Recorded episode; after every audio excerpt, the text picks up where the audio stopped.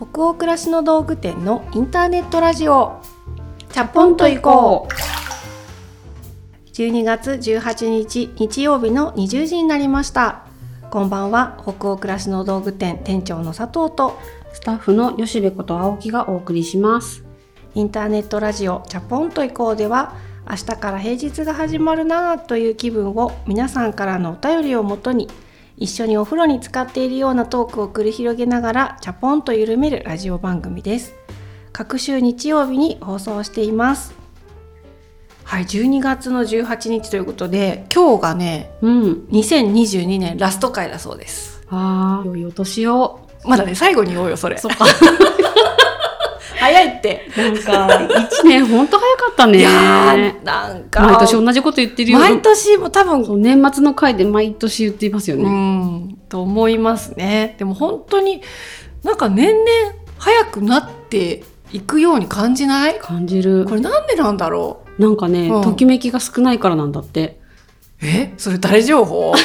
初めて聞きました。あの子供がうん。なんかテレビの情報で、うん。こう大人と子供の時間の感じ方が違うのは、うん。なんでだ？みたいなことを言ったら、うん。子供はその一瞬一瞬結構初めてのことが多いから、うわーってその時にびっくりしてこう味わって刻んでるんですって。で大人って知ってること多いじゃないですか。仕事も同じ場所に行ってルーティンなこともあったりする。うんうんそれときめきが減ってるからうん。記憶に残らないです。うーんその分早くなるみたいなことをちょっとすごい雑かもしれないけどなんか概要はそんな感そんじでした。な感じの概要なんです。よそっか。じゃあときめきを増やせば、うん。もうちょっとゆっくりした時間の感覚を体感できるってことよね逆説的に言えかばでもさときめきあるよね。あるある。すごいあるよね。あるある昨日もね本当韓国ドラマ見て 私も昨日ちょっと。たりして、まあ、ただ今見てる韓国ドラマが「シュルプ」っていう。ああはいはい見始めちゃったのね。見始めちゃったんですよ。で、まうんうん。あ、ある会社のスタッフが「佐藤さん最近何見てます?」って言われたから「うん。いや最近もう見るの全部見てなくなっちゃってさなんか面白いの知らない?」って言ったら「うん。なんか新しく出たネットフリックスのシュルプ結構いいって友達が言ってました」みたいな感じで。うんその友達が教えてくれたっていうスタッフの話を聞いてシュルプその日の夜から見始めたら早速ハマっちゃってでそのいわゆる朝鮮王朝系うんのうん話なんですけど、王妃の息子役のある一人の人がもうめちゃくちゃ顔小さくて、うん。背が高くてもう本当にかっこいいんですよ。予告だけはもうこするほどの見あた。見た、うん、あいつか見るぞって思いながら予告見てる。すっごいねちょっと新しいタイプのうんうん。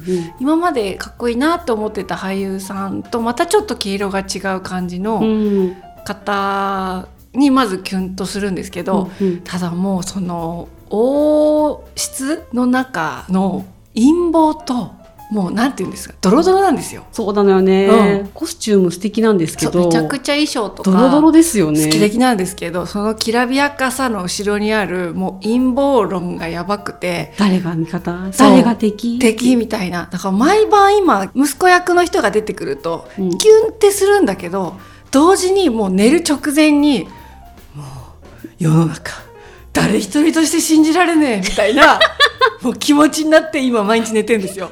よくない。でもね不思議と不思議と悪夢見てないんだけど本当。本当に誰に毒盛られてるかわかんないよねみたいな、うん。今気持ちで毎晩寝てます。こう薬を煎じたの毎晩持ってくるじゃない。そうそうそうそうそう。寝る前にあれがね危ないよあねれが危険なんだよ。怖いわあの薬でさ必ず、あの子供の頃から守ってくれてるハルモニがいるじゃない。いるいるいるいるいる。います。出てきます。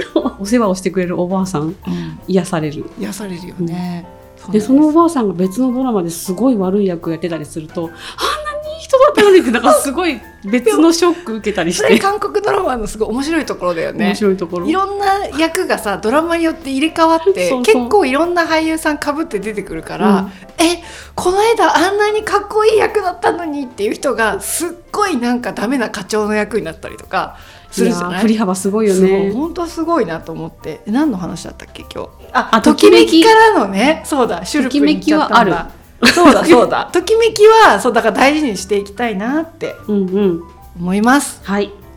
じゃあ今夜もチャプラーの皆さんからお便り届いているのでご紹介をするところからスタートしたいと思います。滋賀県にお住まいのラジオネーム古民家暮らしさんからのお便りです。公開収録とっても行きたかったですが、当日は都合が合わず、YouTube の配信も見ることができず、切なくなっていたので、まさか映像で当日の様子がわかるものまで用意していただけるとは、感無量でした。映像だと、現場の臨場感が伝わってきて、たくさんのチャポラーさんたちの様子が見れたのが特に嬉しかったです。ラジオのお便りや SNS で感想を見てどんな方たちなのかなと想像するのも楽しいですが、リアルにチャポラーさんたちの姿が見れると不思議と元気が出ました。まだ終わったところで、ほかほかが止まらないとは思いますが、いつかまた公開収録があることを楽しみにしています。はい。滋賀県の古民家暮らしさんありがとうございます。ありがとうございます。ね本当公開収録またやりたいですね、うん。あどう？もういい？しばらくは今目がしちゃってたねよしね。いやーやりたいですねって直後にね、言ってたから、ほんとこの人はすごいなと思って。え私、うん。だっていや私さもう緊張したよすごく、うんうんうん。でもやっぱりさう得るものがね。嬉しかったんだよねやっぱり、ね。チャコラーさんに会えたことがとってもとっても嬉しかったの。そうなんだよ。うん、でねそうスタッフもいろいろその後あのイベントの振り返りをねチームでしてくれてそれこそ吉部さんのチームの振り返りも私なんかちょっと覗いちゃったりしたけど、うんうん。みんなお客さんに会えたこと本当に有意義だったみたいね。あの会議を録画しといて、うんうん。あの取れたてを流せるなっていうぐらいすごいえーそれはもうお客さんにお見せしてもいいような会議だったってこあともう本当全国に、えー全国？全国に発信できる会議だったと思っている。あ本当、うん。えーいやでもなんかその議事録みたいなののねこうん。ううんちょっと端折ったメモしか私見せてもらってないですけど商品ページ作っていく上でお客さんをイメージよりリアルにできるようになったっていうのが良かったんだなって感じましたね。ね、なんかこのお便りを感想でいただいたりするのと、私たちスタッフのお客さんに会っちゃったっていううん感想が同じだったのが面白かったです。本当そうですね皆さん本当になんか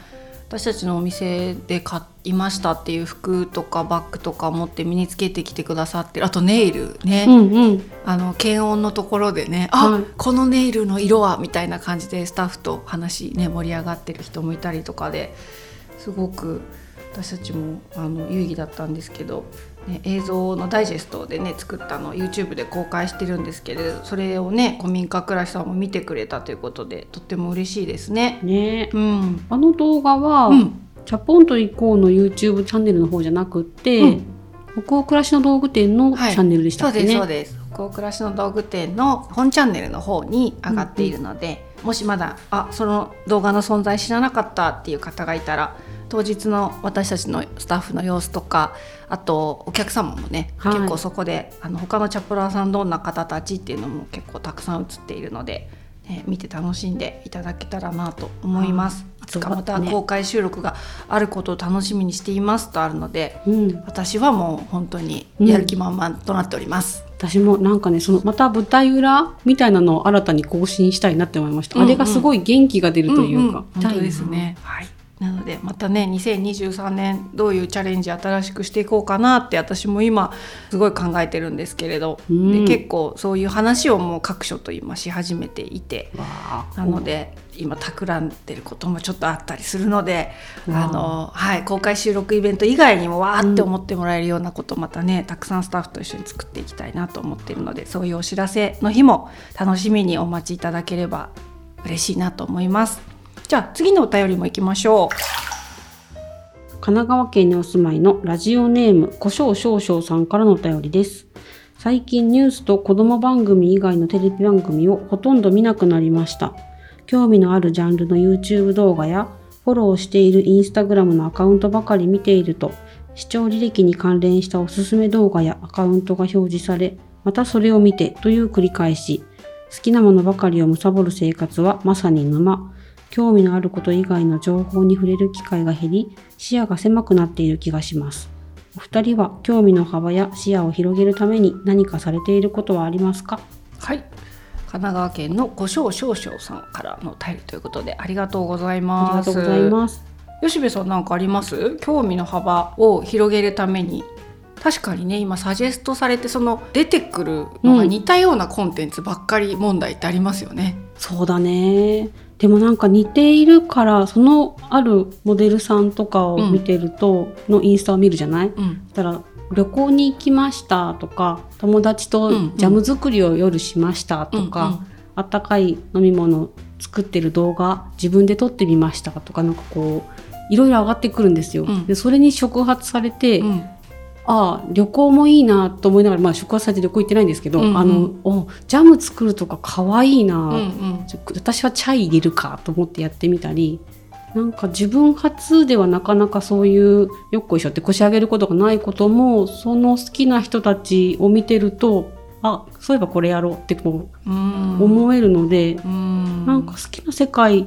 でいつも似たようなことしてしまうんだけどただのなんか追っかけみたいになってるんですけど、うんうんうんうん。そうなんかそういう好きな人から好きなものを教えてもらっていいなっていうことでなんかこう広がっていくものもあるなっうんていう感じで広げてますかね。なるほどなるほど。あとなんか見たくないものってなんか自然とそれでも入ってくるのでうんそれを消化するのに手かかるじゃないですか。そうだね。そうなので好きなことでちょっと癒しながらうん。吸収してしまった嫌なニュースとかもなんかその可愛いもので体勢をつけてるのかなっていう感じはしますね。そ。っかそっか。吉部さんらしい回答だなって思っちゃったな。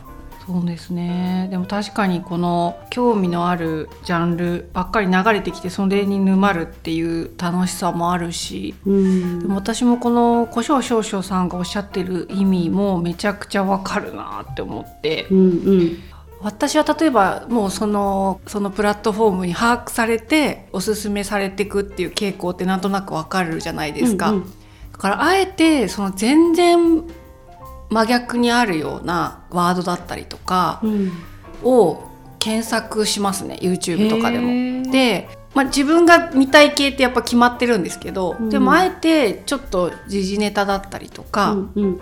そうするといつもの自分のホームとは全然違うホームになるんですよね。うんうんあえてそれを一回ちょっと我慢して見てみるんですよ、うんうんうん興味があるサムネイルの番組を。うんで一回それ視聴するとまたその覚えるんですよねアルゴリズム的に。でまたいろいろミックスされておすすめされるようになっていくのであえてその自分のホーム画面っていうかが凝り固まらないようにする工夫をしていたり、ううんん、あとはやっぱ本屋さんに行った時にあえて本当に一番苦手とするコーナーに立ち寄るっていうのはやってますね。うん。私の場合だからなんだろう。ビジネス本とかうんうん。哲学みたいな、うんうん。ああいう系のコーナーよりはもう家庭と暮らし実用書ってところにもう真っ先に行きたいタイプなんですけど、うんうん。違う列に迷い込むと不思議と目に飛び込んでくる想定の本とかあって、うん。最近だからなんかよくわかんないけどみんな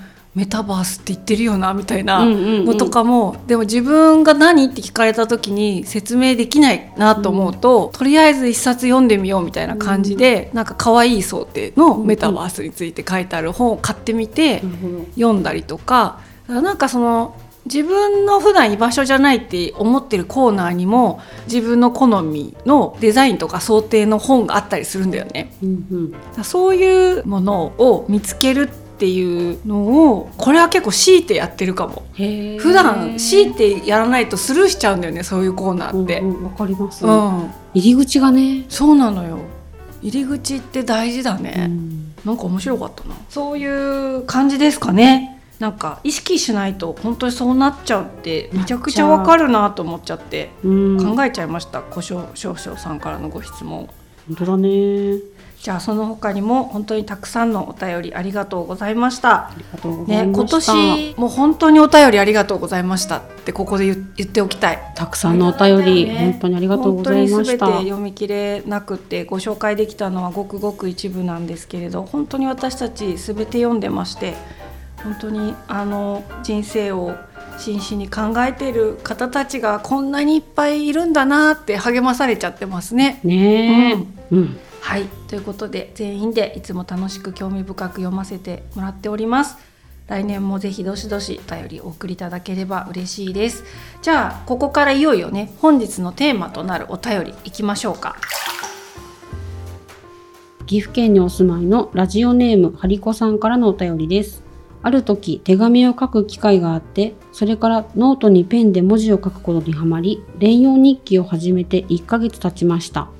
北欧暮らしの道具店で販売している3年日記の記事の中で、佐藤店長の日々を記録することが未来の自分を救うという言葉に、そういうことがあるのかなと気になったことと、生きていて何かしらあるはずなのに、ここ3年間何もないように感じることに焦りを覚えたことがきっかけでした。日記には起こったこと、良かったこと、気になることなどを書いていて、見返すと何か安心できます。始めたばかりですが、ゆるく続けていけたらいいなと思っています。ありがとうございありますがとうございます。ハリコさんかな？ハリコさん？ハリコさん？なんか、ハリコの方をイメージしちゃった。うん、ハリコさんかな？っていうことにしようか。はいはい、お便りありがとうございます。あの当店開店15周年の記念で出したあの3年日記連用日記にも興味持ってくださってありがとうございます。とても嬉しく思いました。そう日記ですね。うんん、私も今日記毎日書くっていうのはできてないんですけれども、うんうん記録をするっていう習慣は引き続きあってそういう中で多分日々を記録することが未来の自分がそれを振り返って励まされることがあるみたいなことを記事でうん。話したのを読んでくださったんでしょうかね。ねうん、でも私も全く同じ動機で時々書いたり書かなかったりする時期がありますね。うん何もないように感じることがあってなんかた、うん確かに何かあって毎日何かしらして過ごしてるはずなのに、なんか何にもなかったなみたいなこの1ヶ月っていう気持ちになることってあるじゃないですか。うんうん。あーなんか仕事しかしてなかった気がする。そんなわけないのにっていう。うんうんなので書いてみるとえ本当全く一緒でこの方は起こったこと良かったこと気になること書いてますよね。うんうん。私もその時書いてた時期はうん。あったこと思ったことそう反省しないっていうえ基準で書いてました。そしたらねなんか落ち着きますよね。そう書くって落ち着くんですよね。私もあの20年以上前の話なんだけど誰か芸能人の方だったと思うんだけどうんうんすっごい悩んだ時にこうやると悩みが晴れるよっていうやり方を教えてくれてた人がいて日記帳でも真っ白なノートでもいいから見開きで開いて自分の前に白紙のノートを置きます。で左側に今心配なこととか悩んでることっていうのをうん。こう丸囲みで書いていく。で20個も30個もっていうより大体書き出してもさ10個以内ぐらいだったりするんだよね。で今度はそれを右のページに、うんまあこれは一旦置いときっぱなしでもいいかとかそれについてどう思うかとかどうしたら良さそうかっていうことを右のページに書きましょうみたいな。うん。でそれ結構やっただけで何も物事は動かないんだけど、うん。私もそれ以来たまに追い詰められたみたいな時とか、うん。いろんなことが心配な気がするっていう時に今でもそれやるのね、うそうすると書いただけなのにめっちゃすっきりする、あわかる。うん、あれなんだろうね。なんだろうね。だからやっぱりモヤモヤの正体ってよくわからない状況っていうこともすごく大きい要因なのかなと思うと、書き出すってまあまあな力なのかもね。そうだねうん。そう。だからこのね3年日記も今ちょっと在庫があのおかげさまで大変ご好評で切れてしまってるんですけど、えっと、このラジオが放送される頃に再入荷するのかな？12月下旬頃に一応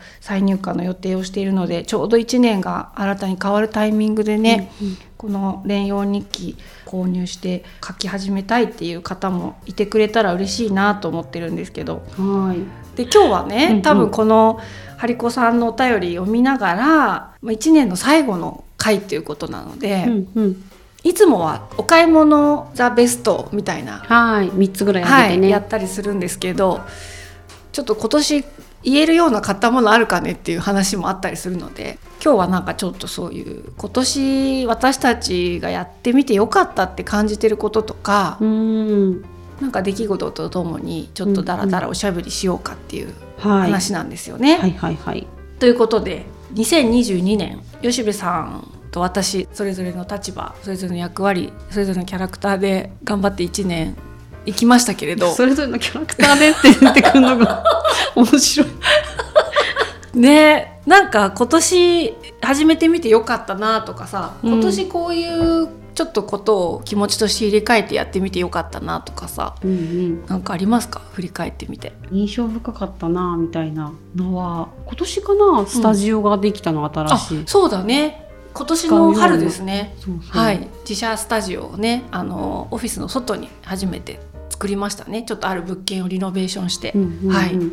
あれが最初みんなどうやって使っていいか分かんなかったけどここに住んでる人としてこう生活してるようにちょっとスタイリングの写真撮ってみたりとか仕事ではあるんですけどみんなあのスタジオを使ってこう暮らしの道具店の暮らしみたいなのを作ったなーっていう。うん確かに。なんかビジュアル作りってことだと思うんですけど、うんうんうん人ん家にこうお邪魔するようにスタイリングするっていうのはなんか面白いなって思いました。うん。でその撮影がうん。2日間続く日があったんですよ、1日中2日続けて、2日間通って？そう通って仕事しますっていう時に、あちょっと泊まってみようって思ったんですよ。それやったの？それやったの、へー知らなかった。いいですね。いいですね、うん、いいですね。あそうまって翌日朝近所の公園に朝散歩してる近所の人たちを見ながら、あこんな感じかこの街の朝はみたいなのをへ体感しならがら撮影用の道具また準備して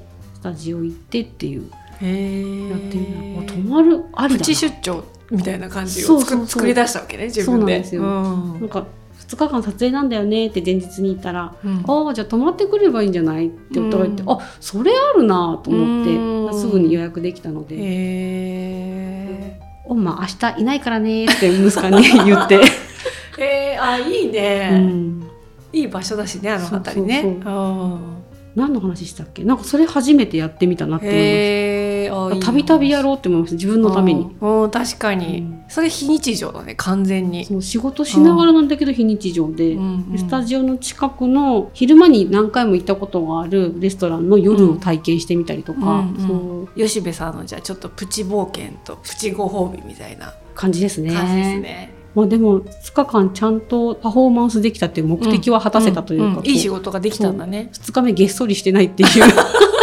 まあ確かにね。うん、そういう時ってなんか本とか持ってったりするの？どういうもの持ってくの？なんか夜こう過ごそうとか思うとさ。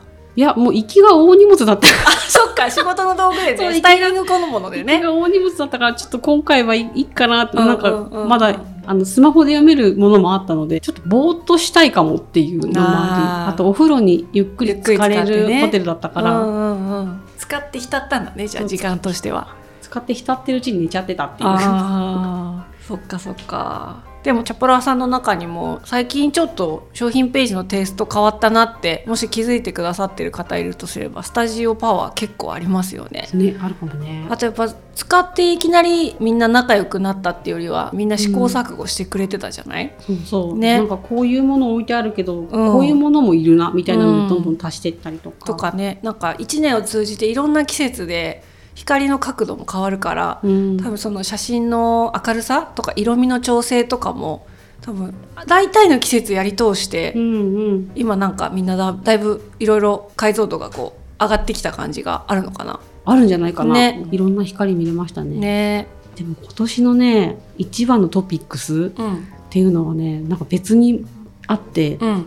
会社から歩いて帰る時に、うん家の近所で、てかもう家の前でうん。アライグマ見たんですよ。アライグマいるの？いやいたの。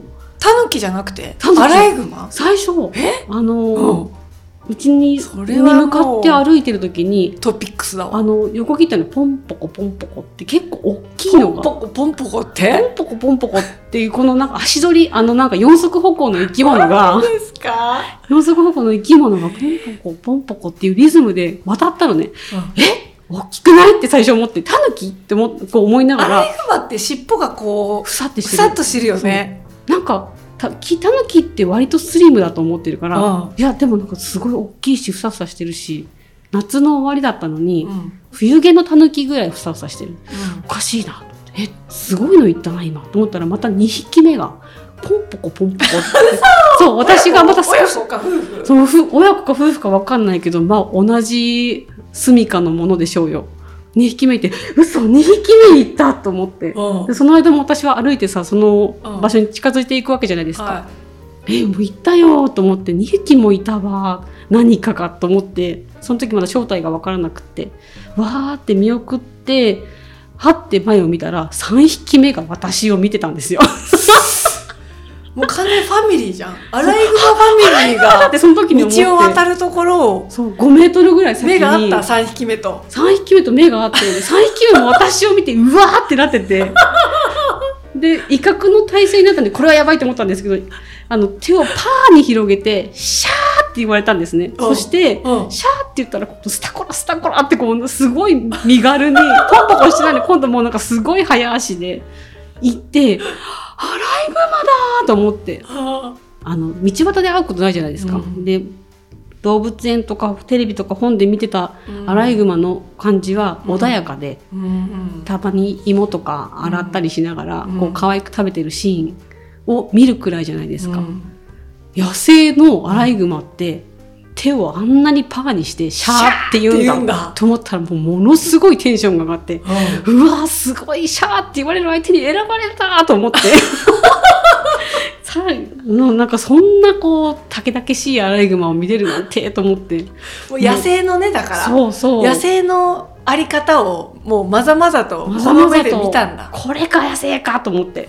家の近所なんですけど。ジブリかトトロかなんかねでもちっちゃいのとこんくらいのとこんな大きいのが似てたみたいな感じですよ本当に。でもそれもしかしたら吉部にしか見えないとかっていうやつだった可能性あるよ。本当に野生なのかな？で見えてた、見えてた？ベランダから見てる人いた。本当？他の人にも見えてるもんなのでよかった。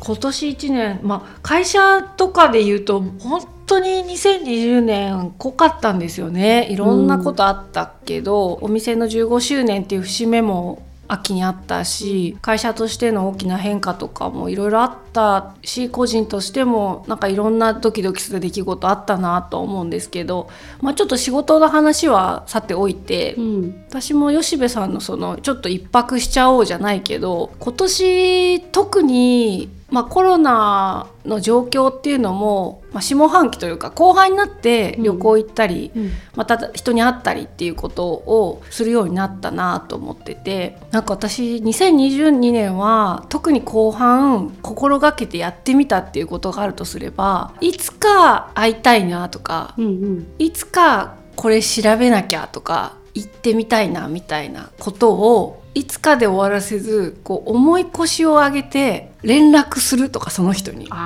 それすっごい意識してやったのよ今年。うん、やっぱりこう自分から会いたいですとかっていうのあんまり本当は得意なタイプじゃないんですよね。うんうんうん、久しぶりに食事したいとか、うんうん、会いたいとか、そういう連絡を結構してちょっと遠方に住んでる方とかさ、うん。うん、お互い仕事忙しいって分かってるから LINE 交換してるのに遠慮し合って、うん、忙しそうだなとか。人里さ忙しいだろうなって私も同じこと思ってるみたいな、うん、でそうやってもちもちしてる間に時が過ぎちゃうからそうじゃない自分になってみたいなってすごい今年思って、うんうん、そうするとやっぱ数年ぶりに会ったりとかその会ってなかった時に同じようなことで苦しんでたみたいなことが結構会うとあって、うん、はあコロナのあの時に分かるそうそう本当にそれ大変だったよねとかなんかそういうことでなんか心を分け合うような話ができたなっていう瞬間が何回かあったんですよ。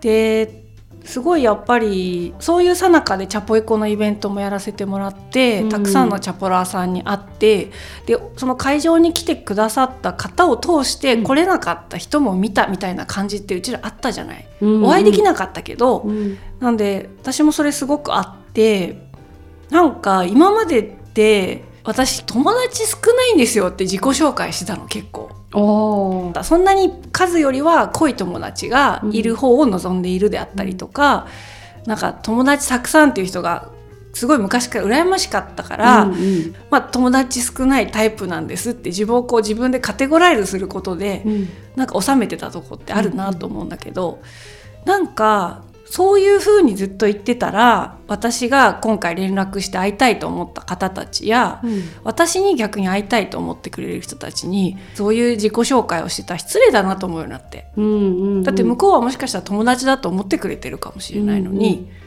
友達少ないタイプなんですって言ってるって、うん。なんかひどい話だなってうんうんうん。思うようになって、そうなんか気づいたら友達と呼びたい人がちょっとずつ増えているかもって思ったし、うん。そういう親しみを覚えるさうん。人が自分の人生に実はちょっとずつ増えているんだってことをうん気づかされたしそれをちゃんと公言していかないとがんってすごい最近思ったっていう2022う年、ん。でも大事だよね。ううん。んそんなことを結構地味な話というか何をやりましたとか何が変わりましたって話では全然ないんだけど、それが案外自分はできなかったんだよね今まで。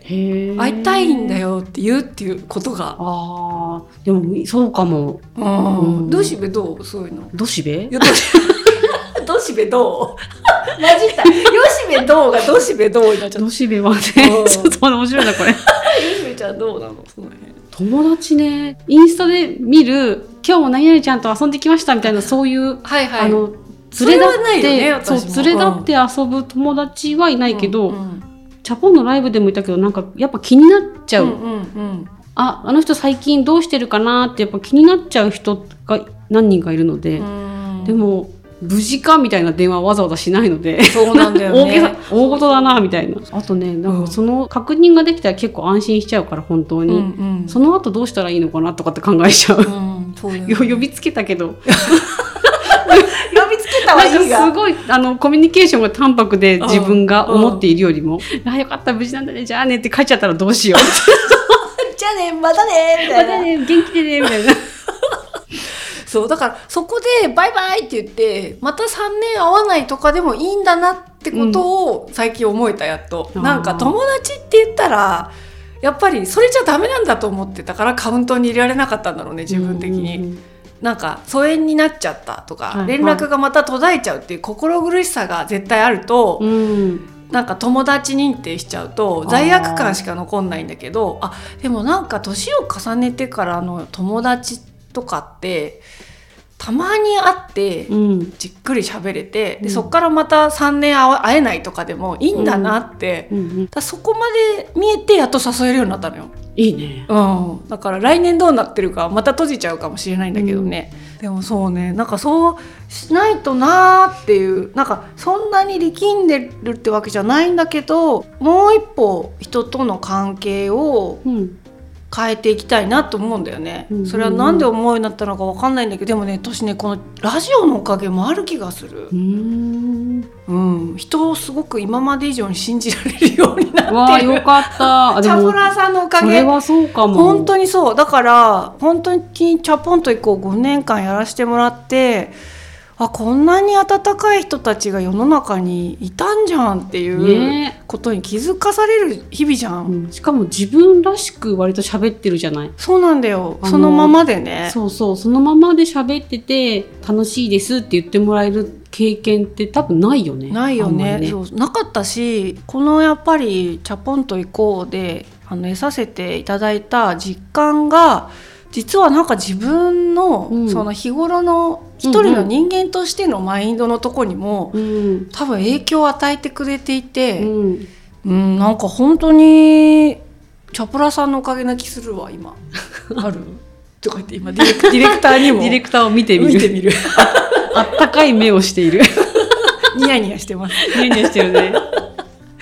ねでも本当そんな感じです。だからそうあの2022年も本当に私たちもいろんなことありましたけどこのラジオを聞いてくださっているお一人お一人にもね、きっといろんな紆余曲折とかうんうん。激動とか、そうだねまあいろんな変化ばっかりじゃなくてもその変わらないことを続ける大変さとか、うん。いろんなことが多分それぞれにあったんじゃないかなと思うんですけど、ね。はい、でもあの私たち自身も本当にそういう方たちからパワーをもらって今年も頑張られたなと思うので、はいまあ、私たちのこのようなおしゃべりもね、うん引き続き来年にも誰かのささやかな力楽しみに 楽しみになるようにと願いたいですね。はい。はい。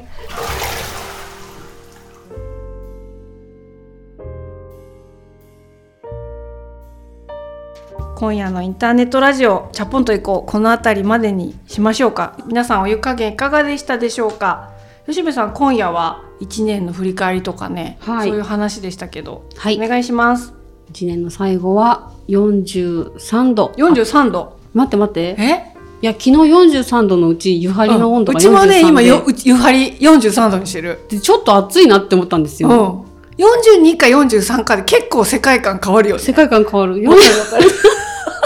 それの、昨日ちょっと厚めだったなと思うので43って口が言ったんですけど、うん。チャポンで言う43って、うん。まあ普通ですよね。普通ですね。確かに確かに。でもそのくらいでいいよね今日ね。そうだね。振り熱返り。々じゃないかうん43で、43ぐはい。じゃあ今日も皆さんの気分が少しでも緩まると嬉しいです。番組は北欧暮らしの道具店のサイト上やアプリに加えて YouTube や Spotify など合計7カ所で配信をしております。